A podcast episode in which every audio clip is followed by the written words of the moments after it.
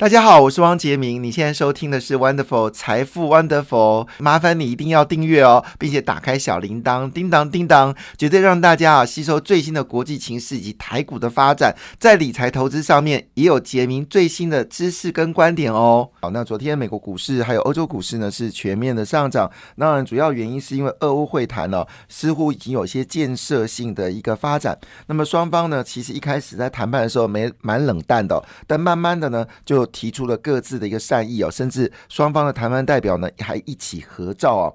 那俄国呢已经考虑了说要安排普丁跟格伦斯基哦来做一个会面哦。那么昨天的欧洲欧美股市呢就呈现一个上涨的格局哦。那其中俄罗斯的涨幅最大，昨天俄罗斯这个指数呢就是 RTSI 的指数呢是上涨了七点。一一个百分点哦，那么主要是谈论到什么事情呢？这个事情就是俄罗斯呢做了一些比较大的让步哦。那么当然，你攻击别人怎么会有让步这个字眼呢？其实美国是观望了，英国是很强硬哦。英国说没有看到俄罗斯全面退出乌克兰哦，整个制裁呢，制裁哦，制裁俄罗斯呢是不会改变的。那当然。我也不知道俄罗斯怎么那么厉害哦，他还是弄出一些钱哦来还债。等我来谈这个事情哦。那昨天国价国际油价呢，立刻大跌了六个百分点哦。那么每桶呢，正式跌破了一百块美金哦。这是西德州油价跌破一百块美元哦。那么欧美股市呢，则是呃一个大涨的格局哦。一开盘，美国股市就涨了三百点，收盘呢是涨了三百三十八点哦。那至于北海布伦特石油呢，从最高哦大概一百二十五块美金一桶哦，现在已经跌回到一百零五点。七二块美金哦，那么最新新德州油油的这个报价呢是九十九点五三美元哈，那以目前来看呢。俄罗斯石油供应受到冲击的一个状况呢，其实是非常严重。它现在石油的出口部分呢，呃，出口部分呢，已经降到原本的就一般的数量。因为俄罗斯大概每天的产能是九百万桶到一千万桶嘛，那么现在大概只剩下三百万桶可以卖出去哦。其实对俄罗斯经济呢是蛮严重的一个重创，因为俄罗斯主要的经济呢是百分之六十哦，是靠卖出天然气跟石油，所以这百分之六十的经济一旦冲击，长期来看呢。对俄罗斯来说，肯定是一个非常糟糕的一个状况哦。好了，那以目前为止呢，目目前为止呢，事实上，呃，整个 OPEC 的要件呢，基本上它也没有大幅的一个调高石油生产的一个规模，所以目前来看呢，其实油价会跌，但也跌不到哪里哦。如果一万一旦跌破九十块美金以下的话呢，其实还是可以承接的哈。那以目前为止呢，俄罗斯呢还是不知道哪里藏了那么多钱哦，因为我们知道俄罗斯呢，其实有人。担心啊，四月四号呢，俄罗斯就会破产，因为它一一陆续有许多的债券债息要支付哦。那么这次呢，在昨天呢是第三次的，就是呃第三度的，就是我们说战争开始第三度的偿付哦。就俄罗斯呢，即使哦就付出了一点二亿美金的欧元债的票息哦，使得卢布的价格呢也开始。回升哦，那以那当然下一次呢是四点四七亿美金哦，是要在三月三十一号来支付，也是今年最大的一笔支付款哦，那就考验了到底他还有那么多的美金啊？不过一点二亿美金容易啊，四点四七亿美金恐怕是非常辛苦哦。但是呢，四月四号呢还有比二十亿美金的一个呃本金偿还呢，到底能不能偿还？关关难过，是不是关关过？现在是很重要的讯息。你知道为什么这个事情我要特别报？吗？因为如果欧洲债呃俄罗斯债券呢，如果一旦爆出违约的话，其实对全球新兴场债券呢来说是一个很大的影响。虽然最近已经反映这个下跌，因为毕竟俄罗斯债券呢跟中国债券呢占全球的新兴场债券比重呢是越来越高，取代我以前所知道的像巴西、拉丁美洲的债券呢哈。那么这个。已经是跟还有亚洲债券哦，已经是不同跟以前不一样了。现在债券呢，基本上是以中国跟俄罗斯债券是比较大的一个部分哦。所以希望这个澳洲、澳洲的呃俄罗斯的债券千万千万不能违约，这个事情会影响非常大。一旦违约的话，会使得这个美元哦就报复性的上涨，而美元上涨当然可以压低就是呃物价的一个报价了哈。但是呢，这也会让这个新兴市场的货币呢贬值幅度加大，呃通货膨胀呢很可能就会产生哦。所以这个事情就要看怎么去解决。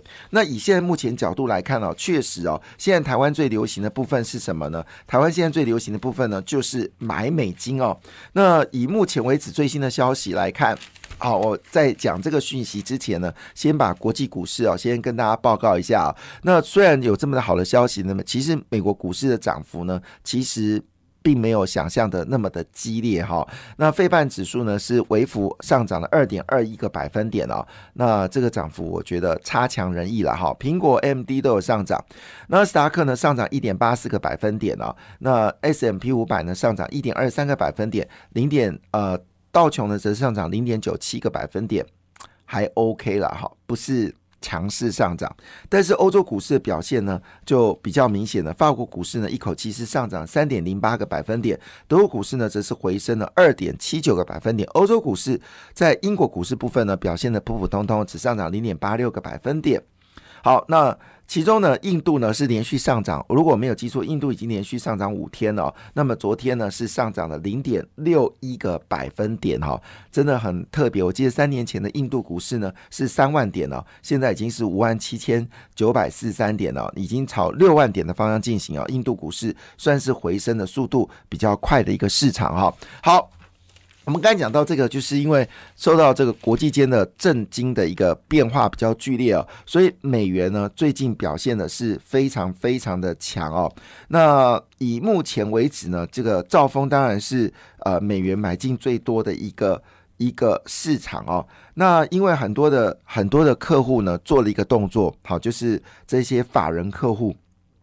法人客户做什么事情呢？他们现在开始哦，就是去借新台币，因为现在新台币呢，我们现在的新台币的存放款呢，其实是非常的呃低哦，就是我们说的我们的烂头寸很高。意思说呢，现在台币哦，这大概烂头寸有，我如果上次看的数字没有变的话，应该是突破十兆元了，就是太多台币放不出去了。那所以呢，很多这个台币利息呢，坦白讲啊，对于法人来说呢，他们都有一定的额度哦，利息可能就是比较优惠。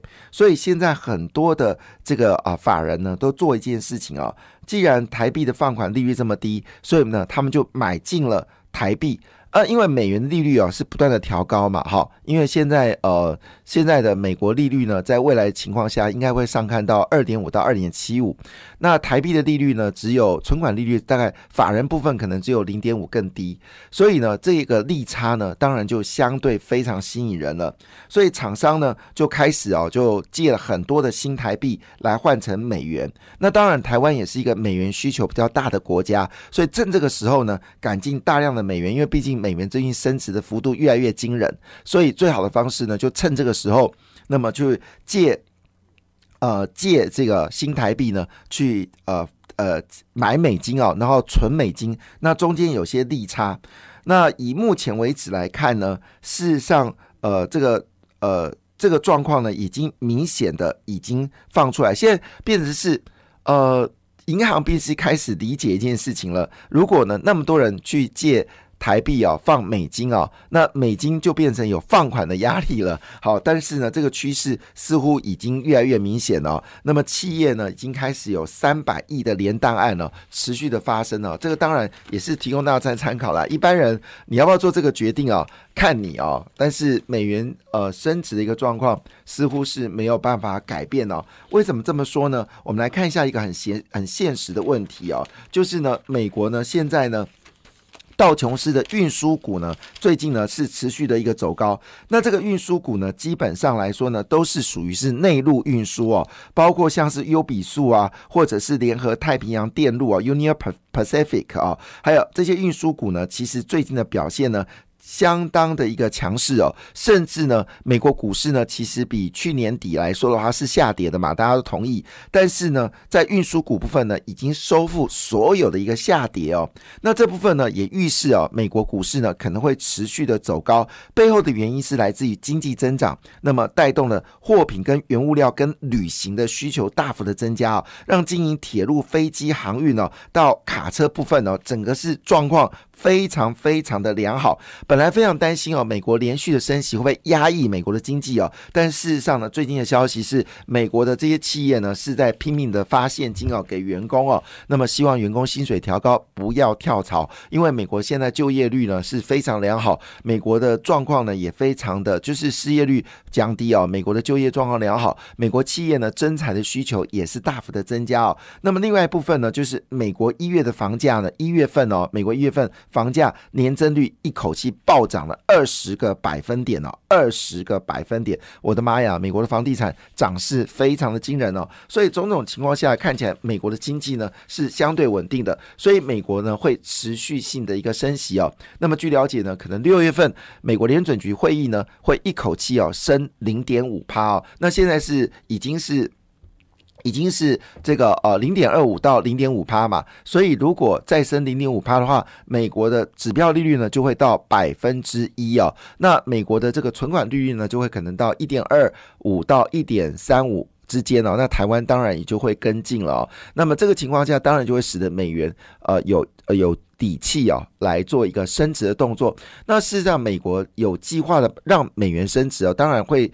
刺激到它的出口会有时候压力哦。可是我们说一句话，以美国的这个晶片呐，或者石油跟天然气的话，是全球具有调高价格的溢价能力了哈。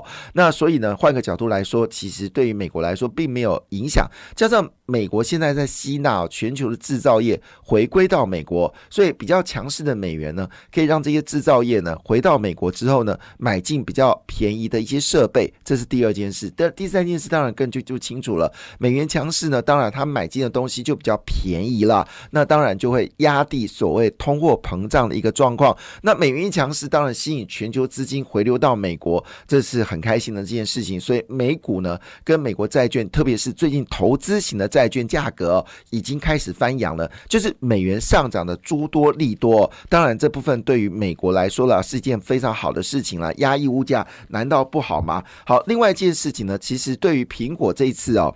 就是减产的疑虑部分呢，其实是两样情哦。在中国呢，是造成的就是中国股票狂跌哦。昨天歌尔部分呢，就是他们有关这个耳机音箱音响的部分呢，歌尔公司呢一口气大跌了七点七六个百分点。那立讯精密不是一直想吃中国呃吃苹果的订单吗？其实真的哦，这一吃下来之后，股价没有看它涨过，一路下跌哦。啊，因为我们知道立讯呢一直想取代这个和硕，哈，跟这个呃平呃跟红海嘛，但是呢，事实上他们的产能的状况并不是那样，良率也很糟糕。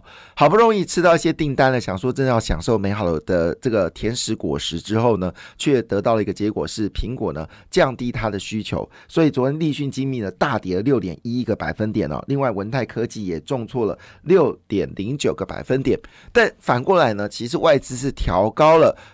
台湾的苹果供应链的股价，特别在玉金光跟台骏部分呢，是调高了目标价。这到底是怎么回事呢？我们就是慢慢的看呢。其实你不用担心红海，红海早就已经分散它的投资风险。那红海的这个必要性呢，是不可取代的。那么据了解呢，红海呢也在印度部分呢，希望促使它子公司呢在印度上市哦。所以去中国化是不是在红海已经看到？到目前为止呢，我们没有听说红海呢去中国这个做电动车的一个车厂啊。所以明显看出来，红海呢是打算哦，对于中国市场的一带路是往下降的。那当然这是一件好事啊！哈。那另外有关台积电的消息哦，那么因为最近呢，昨天这两天台积电股价呢，其实还是算相对比较呃弱势的一个状况哦。但台积电往前动的方向呢，没有改变哦。根据经济日报 A 四版哦，好，这两两股票恐怕今天会涨翻哦，就是。呃，三纳米的制程呢，已经要公布第一波的协力厂商哦。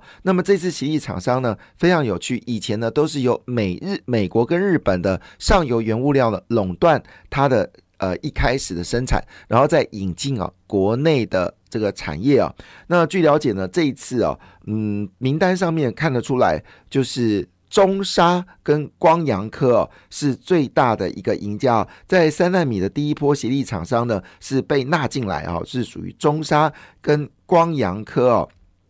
那换个角度来说呢，检测大厂部分呢，也可能都会由这个台湾的厂商哦来取得，就是主要的一个供应商哦。那刚光阳科呢，主要是它在这个拔金的部分呢是有再生哦，所以拔金部分呢由光阳科来做取得。好，另外一部分呢就是拔拔金跟拔彩啊。那另外一部分呢，在这个钻石碟的产品上面呢，会采用的是中砂哦。那么目前为止呢，看起来光阳科中砂呢，今天股价很可能会有明。显的一个往上攻坚的力道，那三纳米呢，将来会是在呃，就是台积电的主力产品呢，会非常的重要。那与一起呢，中沙跟这个光阳科的股价呢，会持续的一个往上走高。那我想，我是在。这个上礼拜之前呢，我就已经提醒大家了，就是电动车呢会形成一个主流，这个是我们在上一周的时候的主标题，就电动车会形成主流。好，那这部分呢，我们当时就提醒大家，因为实在是找不到市场有什么样的一个主流的产业，那我们就提出电动车呢会是一个主流产业。那在过去这几天，我相信你跟着走电动车的话呢，多多少少都应该会赚到钱。那我估计呢，电动车以外呢，就是绿能产业也会。形成一个主流哦。那么昨天呢，呃，表现最好的股票呢，就是同志了哈。那么同志呢，昨天是涨停板，虎脸呢涨了六点八四哦，顺德是这个导线价，那么涨了五点七一哦。那茂联呢，前几天呢，前几天不是有下跌嘛？那你进场买的人会非常开心哦。那茂联呢，昨天涨了三点五七个百分点，茂联的本益比哦只有十三倍哦，相当是比较便宜的。好，整个电动车里面呢。最便宜的股票呢是嘉联哦，那么嘉联是二十六块五五，那第二便宜的是统正哦，三三呃三十三点七零元。那么电动车最贵的股票呢是谁呢？是鹏程哦，是两百四三点五哦，第二名是茂达两百三十二块钱哦。那因为这个呃欧美国家呢已经是调高 MCU 的价格，所以昨天 MCU 股票呢，呃我好像是来不及谈这个讯息，很抱歉啊，因为这是重要消息啊。那昨天呢？其实跟 MCU 相关股票呢，其实表现的非常好，新唐、九旗跟三一二二的深全哦，那么这都是上涨的一些产呃股票，提供大家做参考。